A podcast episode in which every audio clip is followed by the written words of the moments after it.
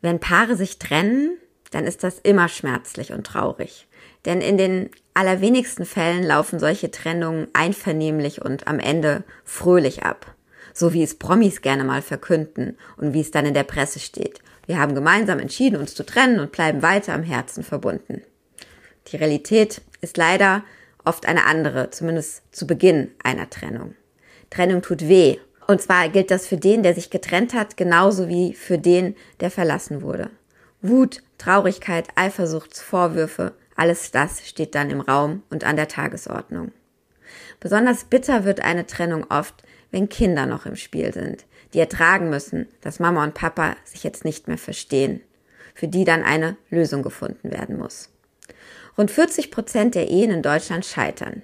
Und das sind jetzt nur die Ehen. Dazu kommen noch viele Paare, die gar nicht verheiratet waren und sich trotzdem trennen.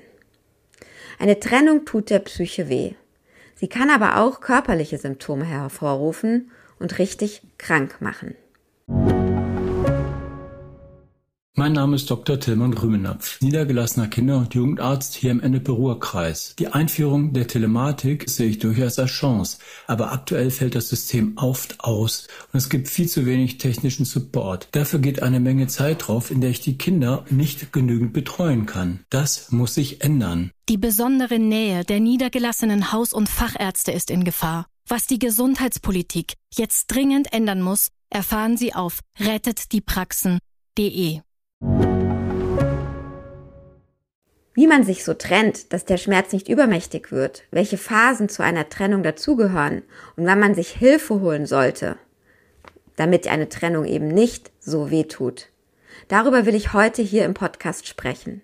Und zwar mit der Paar- und Familientherapeutin Dorothea Beermann aus Hamburg. Sie hat gerade ein Buch darüber geschrieben, welche Phasen eine Trennung durchläuft und wie man so eine Trennung eben am besten bewältigt. Mein Name ist Lucia Schmidt, ich bin Redakteurin in der Sonntagszeitung und freue mich sehr, dass Sie uns heute zuhören. Und jetzt möchte ich ganz, ganz herzlich meinen Gast für heute begrüßen. Hallo Frau Beermann, schön, dass Sie da sind. Hallo Frau Schmidt. Ja, Frau Beermann, Sie beraten Paare in ganz Deutschland, auch online, eben nicht nur in Hamburg. Das heißt, Sie haben einen ziemlich großen Überblick darüber, wie Trennungen so in Deutschland ablaufen. Rein in der Gesellschaft spricht man immer so von Trennung. Dabei gibt es ja mittlerweile ganz unterschiedliche Lebensformen. Es trennen sich nicht mehr nur Männer und Frauen nach Jahren der Ehe, sondern Homosexuelle, Paare, die nicht verheiratet waren, Paare in Fernbeziehungen, auch Senioren und ich kann das endlos äh, weiterführen. Ist Trennung trotzdem Trennung und durchläuft trotzdem tatsächlich sieben Phasen, wie Sie das sagen, oder eben läuft immer ähnlich ab? Also ich glaube, dass äh, Trennungen sehr unterschiedlich verlaufen können.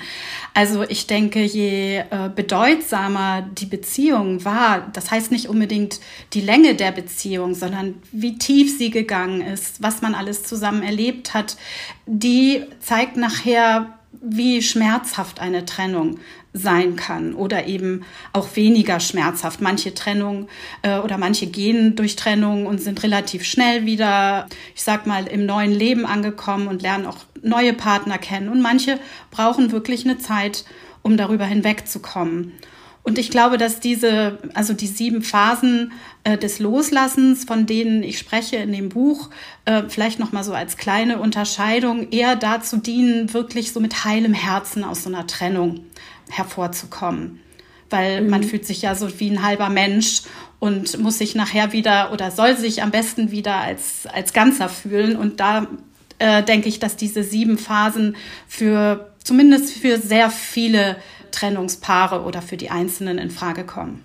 Ja, bei so einer Trennung gibt es ja klassischerweise den, der sich trennt und den, der das eigentlich nicht wollte, also der sozusagen verlassen wird. Ähm, Sie sagen, es wird oft immer nur auf den geguckt, der eben verlassen wurde, aber der, der sich getrennt hat, leidet eben genauso. Also der durchläuft auch solche Phasen. Ähm, stimmt das denn wirklich so? Weil man könnte doch sagen, naja, der wollte es doch so. Manche von diesen kriegen ganz schnell einen neuen Partner. Kann man das wirklich so vergleichen mit dem Leiden? Also ich glaube, dass die Person, die die Trennung nicht wollte und die, ähm, wie gesagt, in Anführungsstrichen verlassen wurde, ähm, doch noch mehr leidet im Vergleich. Aber, das haben Sie ja in der Frage schon impliziert, die Person, die die Beziehung beendet, die geht durch ähnliche Phasen. Also Phasen der Trauer, das kommt vielleicht ein bisschen zeitverzögert, weil ähm, oft haben die äh, Personen, die sich trennen, schon lange über Trennung nachgedacht, sich damit hin und her gequält und ähm, haben sich schwer getan damit. Und wenn sie das dann mal ausgesprochen haben, dann kommt erstmal wie so eine Art Befreiung. Und äh, dann gibt es so eine neue Phase im Leben, wo wirklich alles erstmal aufregend und neu ist. Nur ähm, das erlebe ich in der Praxis, wenn man dann in eine neue Wohnung zieht und die ist leer und vielleicht haben einen früher ja die die Kinder genervt und die auf dem Boden liegenden Schulranzen, über die man gestolpert ist und plötzlich ist es alles still und diese ganzen gewohnten Abläufe fallen weg. Dann ist das auch für die Person, die geht schmerzhaft und sie vermissen oft auch ähm, die andere oder den anderen, weil man ja doch viele, viele ja, zumindest intensive Stunden, vielleicht nicht unbedingt viele Jahre, aber eine intensive Zeit zusammen verbracht hat und ganz viele Gewohnheiten und Rituale ähm, entwickelt hat. Man wusste genau, wie der andere tickt. Und äh, dann kommt plötzlich was Neues. Das mag auch toll und aufregend sein, aber eben ist es doch auch für viele sehr, erstmal sehr verunsichernd. Mhm.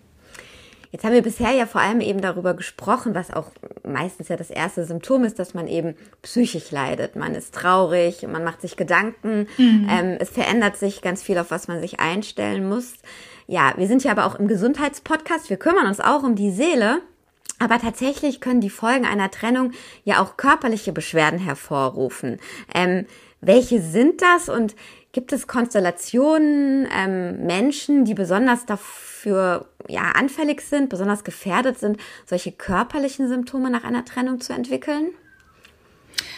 Also vielleicht erstmal die zweite Frage äh, zu beantworten. Ich glaube, dass das wirklich jeden von uns so eiskalt erwischen kann. Wir sind nicht für Trennung angelegt, wir sind aufs Zusammenbleiben und auf Bindung und auf Sicherheit angelegt und äh, insofern glaube ich, dass niemand davor äh, gefeit ist. Jetzt noch mal zu dem ersten Teil Ihrer Frage. Also was ich ähm, am häufigsten höre an körperlichen Symptomen und die sind oft sehr, sehr heftig. Ähm, zum Beispiel Schlaflosigkeit, also nicht mehr durchschlafen, nicht mehr einschlafen können, Appetitmangel, nicht mehr gar nichts mehr essen können oder im Gegenteil ganz viel essen, um den Schmerz nicht mehr zu spüren. Also das hat immer so zwei äh, Komponenten. Die Menschen, die sich so zurückziehen und so ähm, in den äh, Freeze, sogenannten Freeze-Zustand gehen, die essen eher nichts mehr und, und schlafen nicht mehr. Und andere Personen, die eher so mh, mm, ihre Gefühle ausagieren, die essen dann ganz viel und holen sich tonnenweise Eiscreme aus dem äh, Kühlschrank oder Kekse oder trinken sehr viel Alkohol. Dann auch so eine körperliche Unruhe, das höre ich ganz oft, ein Zittern, dass die, äh, die Personen sich richtig erschrecken vor sich selbst, weil sie das gar nicht so äh, von sich kennen. Und äh, ich höre auch ganz oft von Symptomen wie äh, Bauchschmerzen oder auch tatsächlich Herzschmerz. Also das ist in, im Bereich des Herzens sehr doll äh, wehtut. Und ähm, da gibt es ja auch dieses Broken Hearts Syndrom, was sich na nachher so tatsächlich solche Symptome wie so ein Herzinfarkt im ganz extremen Fall ähm, entwickeln kann. Wenn man jetzt bei sich merkt, naja, also traurig und Umstellung, das ist irgendwie ja ein Stück, oder nicht nur ein Stück, das ist normal nach einer Trennung aber hey, ich schlafe wirklich nicht mehr oder wie gesagt, ich kann nichts mehr essen, ähm, ich ja. habe Schmerzen, ähm, ich habe so eine ganz, ganz tiefe Traurigkeit. Ähm, wo wende ich mich denn dann hin? Man würde ja erstmal wegen Liebeskummer, so kann man das ja nennen, oder Trennungsschmerz nicht unbedingt auf die Idee kommen, zu seinem Hausarzt zu gehen. Die Psychotherapeuten sind überlaufen, das wissen wir alle. Also was raten Sie, wenn ich merke, Mensch, ich komme da jetzt gerade irgendwie nicht raus und weiß nicht weiter, mir geht's richtig schlecht. Wo finde ich Hilfe? Also ich finde Ihren äh, Vorschlag in, in Ihrer Frage, den Hausarzt zu konsultieren, ähm, gut, weil das sind oft Menschen, die einen so zumindest von der körperlichen ähm, äh, Konstitution ganz gut kennen. Und ich finde es auch berechtigt, wenn man jetzt wirklich merkt, man kann für eine bestimmte Zeit lang den, den Alltag nicht mehr bewältigen oder bewerkstelligen, dass man sich dann auch mal so ein, zwei Wochen äh, eine Krankschreibung holt und ähm, sich auf sich selber konzentrieren kann und nicht noch in die Arbeit gehen muss, wo man sowieso nichts auf die Reihe kriegt. Und das mhm. Zweite, was ich auf jeden Fall sofort aktivieren würde, ist ähm, Freunde, Familie, ähm, Arbeitskollegen, Kolleginnen, mit denen man sich gut äh, versteht. Also dass man sich, dass man nicht die ganze Zeit alleine ist und sich einigelt, sondern idealerweise hat man vielleicht sogar jemand, der eine Zeit lang zu einem ziehen kann und mal eine warme Suppe kocht. Und eben die erste Zeit geht es darum, sich ganz viel trösten zu lassen und sich in den Arm nehmen zu lassen und sich äh, liebevolle Zuwendung auch von außen zu holen. Also ich finde beides gut. Einmal den Hausarzt zu fragen, ähm, gibt es vielleicht eine Krankschreibung oder was gibt es, was kann ich tun, vielleicht an ähm, alternativen, ähm, ja, alternativen Medizinen, also nicht gleich schwere Schlaftabletten nehmen, von denen man eh gleich wieder abhängig wird. Aber was kann man tun, vielleicht auch äh, medikamentös, äh, was kann man unterstützen und auf der anderen Seite eben Hilfe von, von Freunden, Verwandten, Familie, Kollegen. Mhm. Jetzt ähm, heißt Ihr Buch ja Die sieben Phasen des Loslassens, wie Sie aus Trennung gestärkt hervorgehen. Ich habe schon gesagt, ähm, es geht eben darum, wie man dann so eine Trennung ähm, ja doch irgendwie gut bewältigt. Jetzt mal ausgeklammert von, von den Personen, von denen wir eben gesprochen haben. Da haben wir ja schon gesagt, die sollten sich tatsächlich auch nochmal intensiv Hilfe holen. Wir haben jetzt hier nicht äh, so lange Zeit, um jede Phase ganz, ganz intensiv durchzusprechen, aber ich würde trotzdem gern die einzelnen Phasen mal in Stichpunkten zumindest angehen. Ähm, und zwar macht es wahrscheinlich Sinn, immer mal aus der Sicht des Verlassenen und aus der Sicht von dem zu gucken, der sich getrennt hat. Ähm, da fangen wir mit der ersten an, die heißt, äh, den Schock der Trennung überwinden. Was sind denn so die Sofortmaßnahmen, die ich angehen kann, wenn mir jetzt mein Partner sagt, ähm, ich will mich trennen oder sich tatsächlich auch schon getrennt hat? Wie komme ich mit so einem Schock am besten aus? Ja, wie das Wort äh, Schock schon sagt, ist es tatsächlich erstmal so ein Moment, ähm, wo man sich so wie eingefroren fühlt oder wie gelähmt. Das sind so die, die Begriffe, die ich dann oft höre. Und deswegen ähm, würde ich schon sagen, sich auf jeden Fall ähm, erstmal Unterstützung holen, was wir vorhin schon besprochen haben. Vielleicht die beste Freundin oder jemanden aus der Familie anrufen und sagt, du komm vorbei, ich brauche jetzt mal jemanden zum Reden oder erstmal zum, zum Zudecken oder Taschentücher reichen. Und ähm, der Schock, der geht ähm, bei den meisten Menschen relativ äh, schnell vorbei. Also ich würde mal sagen, so nach ein, ein, zwei Wochen, aber sich erstmal so irgendwie die Zeit nehmen, das Ganze zu verarbeiten. Jetzt kommt es natürlich darauf an, wie gut war ich oder wie schlecht war ich auf die Trennung vorbereitet. Also wenn ich keine Ahnung hatte, dass mein Partner, meine Partnerin sich trennen will und das dann kommuniziert oder im schlimmsten Falle auch nicht kommuniziert, sondern einfach weg ist, auch das gibt es ja heutzutage, ähm, dann brauche ich mehr Zeit oder die, ist diese Schockphase noch länger, als wenn wir vielleicht schon in der Partnerschaft öfters über Trennung gesprochen haben und sie dann da ist. Da gibt's trotzdem dann nochmal einen Schock, wenn die Trennung tatsächlich ausgesprochen ist, aber dann trifft es einen nicht so hart. Also ich würde sagen, auf jeden Fall sich Zeit nehmen, sagen, okay, ich merke, jetzt geht gerade nichts mehr oder es geht ganz wenig und äh, erstmal jemanden anrufen, dem man wirklich vertraut. Mhm. Und die andere Seite, ich sag mal, jemanden zu sagen, ähm, ich will mich trennen, ich, ich, liebe dich nicht mehr, ich will nicht mal mit dir zusammen sein. Ähm, da können wir jetzt keine Tipps geben, wann der richtige Moment ist, aber wie, wie kann ich mich darauf vorbereiten, ähm, das zu mhm. tun? Wie kann ich da möglichst, ja, auch irgendwie, ja, nicht dran verzweifeln? Das kann einen ja auch sehr belasten. Ja, das ist auch sehr belastend und ich erlebe das in meiner Praxis ganz oft, dass wirklich die meisten ähm, sich sehr, sehr schwer tun, damit äh, eine Beziehung zu beenden, weil ähm, man ja weiß, man tut der anderen Person weh und jemandem Schmerzen zuzufügen, den man äh, geliebt hat oder vielleicht sogar noch liebt, ist äh, keine einfache Sache und es gibt tatsächlich nur einen Weg, es dieser Person zu sagen und zwar ähm, klar so, wie es ist. Also, dass man sich trennen möchte und dass man auch auszieht. Und dann kommt es natürlich darauf an, jetzt, ob Kinder im Spiel sind oder nicht. Aber das sind eigentlich erstmal so die entscheidenden äh, Sätze, damit die andere Person anfangen kann, sich zu lösen und auch weiß, woran sie ist. Also dies, was ich oft so erlebe, dieses Hin und Her und das On-Off oder diese Unklarheit, die schadet der andere Person eigentlich eher, als dass man einmal wirklich ähm, den ganzen Mut äh, zusammennimmt und äh, der anderen Person sagt, du, es tut mir leid, aber ich, ich muss dir sagen, dass ich äh, mich trennen möchte oder ich trenne mich. Und diesen Satz, um den gibt es, ähm, ja, vielleicht kann man es ein bisschen vergleichen wie mit ihrem ärztlichen Bereich da kann man ja auch nicht immer lügen, wenn es um unangenehme Wahrheiten gibt, sondern irgendwann muss man wissen, aha, okay, das, äh, das ist jetzt so und dann kann man anfangen, das zu verarbeiten. Weil was ich immer wieder erlebe, ist, dass Paare so aneinander klammern, obwohl die Trennung eigentlich schon längst irgendwie zumindest von einem von beiden klar ist. Und das ist auf Dauer, ähm, und darum soll es ja auch in dem Podcast gehen, das kann wirklich krank machen. Und eine, eine Klarheit ist oder eine ausgesprochene Trennung ist schmerzhaft, wie Sie schon gesagt haben, aber es ist eben auch, dann kann man anfangen, auch die Dinge zu verarbeiten und nach vorne zu bringen. Mhm. Jetzt haben Sie schon so ein bisschen angedeutet, das kommt dann eben nach dieser ersten Phase, kommt dann Wut und Trauer und, und Hilflosigkeit durchaus auf beiden Seiten, also beim Getrennten und bei dem, der sich getrennt hat, vielleicht aus unterschiedlichen Gründen. Da zwei, drei Sätze dazu. Wie gehe ich dann mit dieser Phase um und vermutlich ist die auch sehr individuell lang.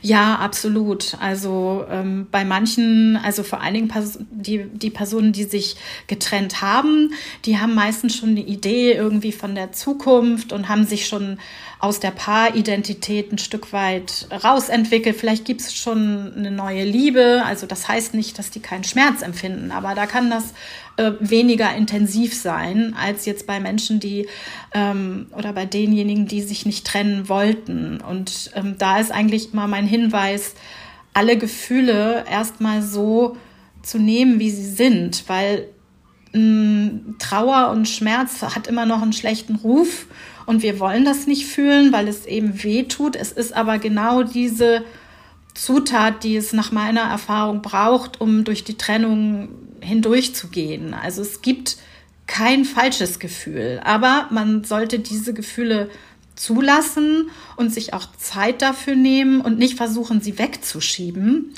Und äh, nachher bleibt man dann auf so einem Groll oder der Frustration oder nachher sogar äh, auf so einer Verbitterung sitzen, sondern die Gefühle, wenn ich merke, ah, ich, ich werde jetzt ganz, ganz traurig, aber wenn ich mal so mein, mein, meine Hand auf mein Herz lege, das empfehle ich immer. Da ist ja meistens die Stelle, wo es weh tut und ich spreche liebevoll mit mir und ich werde mir gewahr, was ich eigentlich fühle und ich kann die Gefühle benennen, dann merke ich, ich kann das überleben.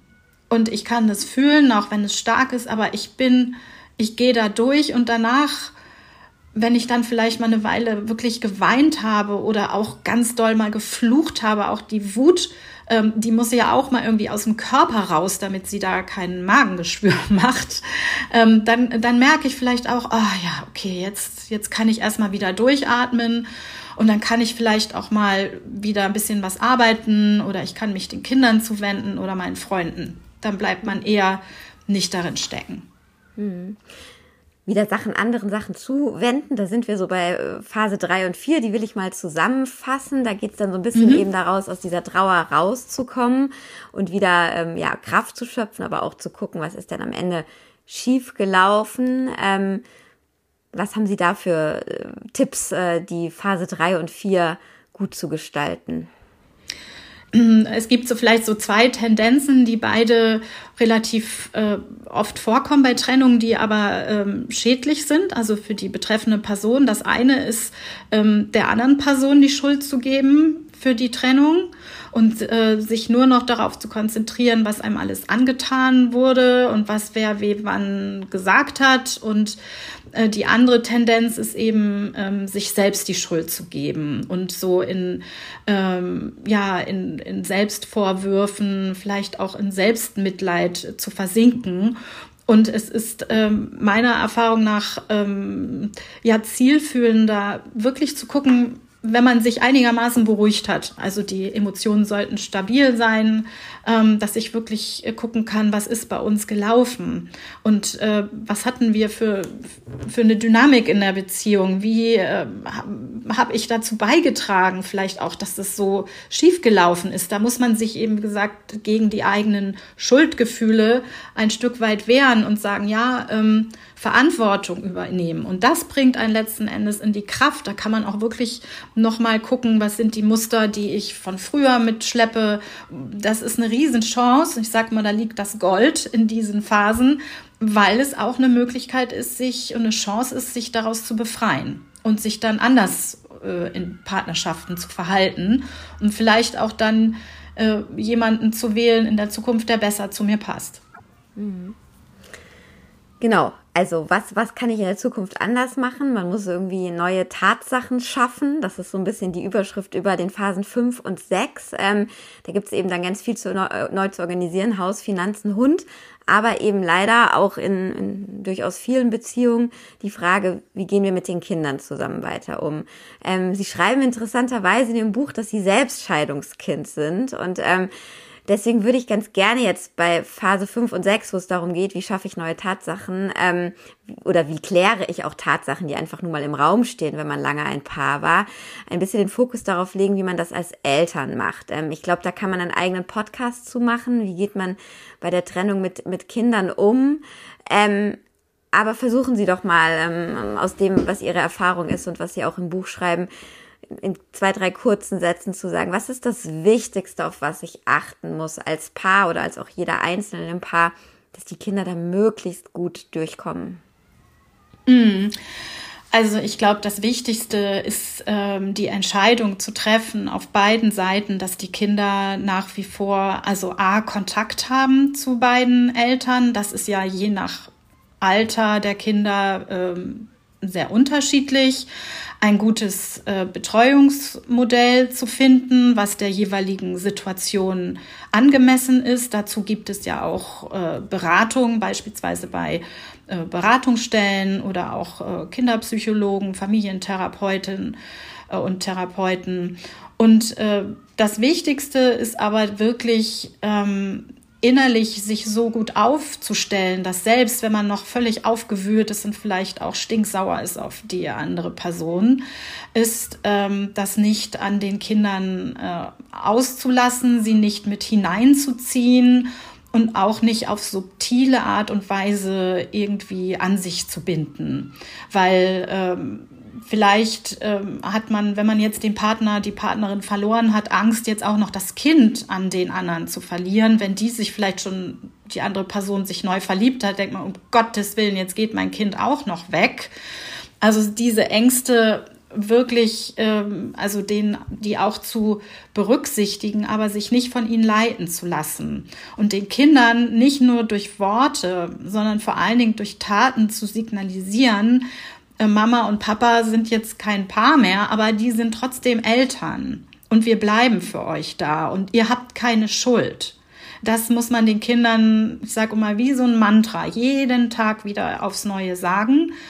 Ähm, es geht aber vor allen Dingen darum, dass eben das getrennte Paar vor allen Dingen eben die Person, die mehr leidet, also meistens gibt es ja eben eine, die mehr leidet, dass die gut äh, für sich sorgt und die Verletzungen oder die Wunden, wenn wir jetzt im medizinischen äh, denken, dass die die gut heilt, ähm, weil dann schaffe ich Voraussetzungen dazu, ähm, mit dem Partner ähm, eine, eine andere Art der Beziehung oder der Familie zu gründen. Die Familie muss ja nicht aufhören, nur weil, weil man getrennt ist.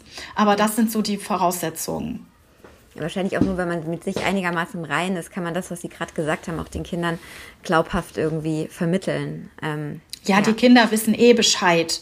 Also die Kinder wissen meistens auch schon viel eher, dass die Eltern sich trennen als, äh, als die Eltern selber. Also das höre ich ganz oft, dass, dass die Kinder dann angesprochen, äh, dass die Eltern angesprochen werden. Du Mama, äh, wenn ihr euch trennt, äh, wo, wo wohne ich denn dann? Da ist noch nicht mal die Trennung ausgesprochen. Also man darf einfach dieses Feingefühl, was Kinder haben, für die Emotionen ihrer Eltern, und für die Spannung, das darf man nicht unterschätzen. Und ich finde es total okay, wenn die auch mal mitkriegen, Mama ist sauer, Papa ist traurig. Das ist ja was Normales.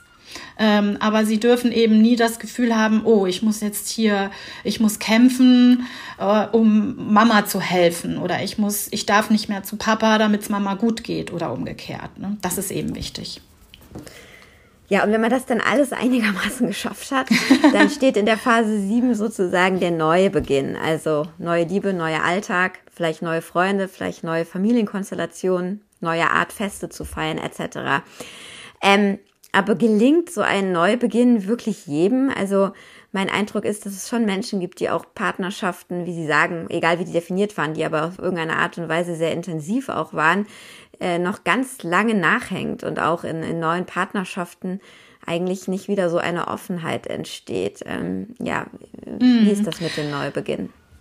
Also der Neubeginn kann für jeden Menschen ganz äh, unterschiedlich aussehen. Das muss jetzt nicht immer heißen, yes, neue, neue Wohnung, neues Leben, neues Glück, neuer Partner, sondern das kann erstmal so eine Zeit sein, wo man sich erstmal neu sortiert, ähm, zu sich findet, zur Ruhe kommt und dann vielleicht mal guckt, ja, was möchte ich denn überhaupt?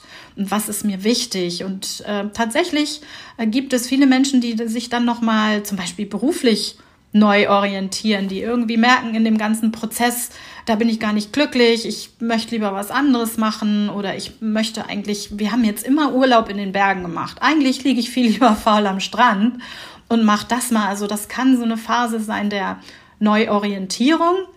Aber ich stelle doch fest, dass die meisten doch Lust haben, auch sich wieder äh, zu verlieben und äh, ja, dann auch anfangen zu daten. Da sollte man dann auch erstmal so ein bisschen behutsam sein und sich da nicht stressen. Aber wenn ich wirklich merke, ich habe Lust auf eine neue Liebe oder auch auf Partnerschaft, äh, dann kann ich das machen. Und wenn ich merke, ich brauche noch Zeit, die Trennung zu überwinden, dann kann ich auch erstmal eine Zeit alleine bleiben. Da ist es ja auch nicht nichts Schlimmes. Aber was Sie gesagt haben, wenn ich dann merke, ich kann mich nicht so richtig auf neue Partnerschaften einlassen, weil ich vielleicht Angst habe, dass ich mm, wieder verletzt werde oder ähm, ich merke, ich verliebe mich immer in die oder die falschen, dann ist irgendwo was stecken geblieben in den Phasen, würde ich mal sagen. Und da lohnt es sich vielleicht tatsächlich nochmal an die, an die Trennung da nochmal durchzugehen und zu gucken, an welcher Stelle hänge ich da noch fest.